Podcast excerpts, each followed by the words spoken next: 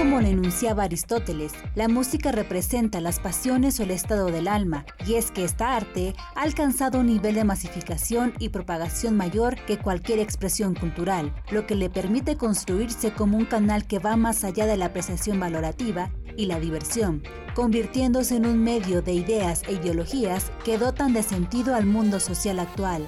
Parmenas Radio presenta Música con sentido. Estamos en su programa Música con Sentido. Sintonízanos en parmenasradio.org. Su servidor, el padre José Luis Bautista González. Empezamos este mes de septiembre aquí en Parmenas Radio y quiero dedicar este mes, como es el mes de la patria, quiero dedicarlo para escuchar compositores mexicanos del siglo XX Empezaremos precisamente con un famosísimo compositor que se llama Carlos Antonio de Padua Chávez y Ramírez, conocido en el mundo de la música como Carlos Chávez. Fue compositor, director de orquesta, profesor y periodista mexicano, uno de los primeros colaboradores del diario El Universal. Fue también director de la Orquesta Sinfónica de México y su formación estuvo en el Conservatorio Nacional. Él tuvo la oportunidad cuando viajó a Europa de conocer a Paul Ducas, el famoso autor del Aprendiz de Fuego, eh, que lo inmortalizó Arturo Toscanini en la película Fantasía. Él quería conocer a Manuel de Fala, pero no lo pudo contactar. También conoció la música de Igor Stravinsky en Rusia y fue amigo de Aaron Copland en Nueva York. Eh, ¿Quiénes fueron sus alumnos? El famosísimo Blas Galindo, Eduardo Villadimiro, Mata Stein y Marta Teresa Prieto. ¿Cuál fue su género que él manejó? La ópera y la sinfonía. Él nació el 13 de junio de 1899 en la Ciudad de México y falleció en Coyoacán el 2 de agosto de 1978. Sin más preámbulos, quiero presentar este día su famosa Sinfonía India, compuesto entre el año 1935 y 1936 estrenada primeramente en Estados Unidos y dos años después estrenada en la Ciudad de México. Algunos críticos, como José Subirá, afirman en la proporción que merece que esta sinfonía eh, indudablemente es, tiene cierto nivel al bolero, al bolero de Maurice Ravel, y aún podría ser comparable, aún podría ser comparable con la quinta de Beethoven. Claro, ahí yo pongo un poquito de, de dificultad. Es de un solo movimiento, pero expresa precisamente el rigor de la crítica de aquel tiempo. Vamos pues a escuchar esta vamos a escuchar a escuchar esta sinfonía india interpretada por la Orquesta Sinfónica de México bajo la dirección del maestro Batis. Escuchemos.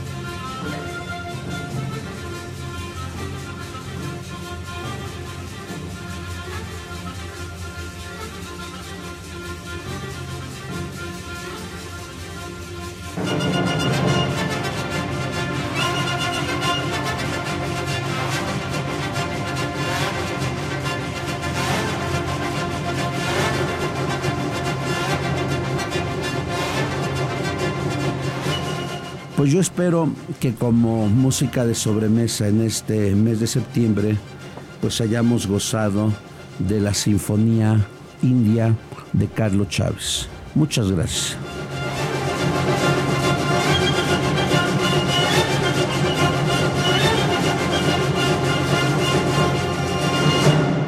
Parmenas Radio presentó Música con sentido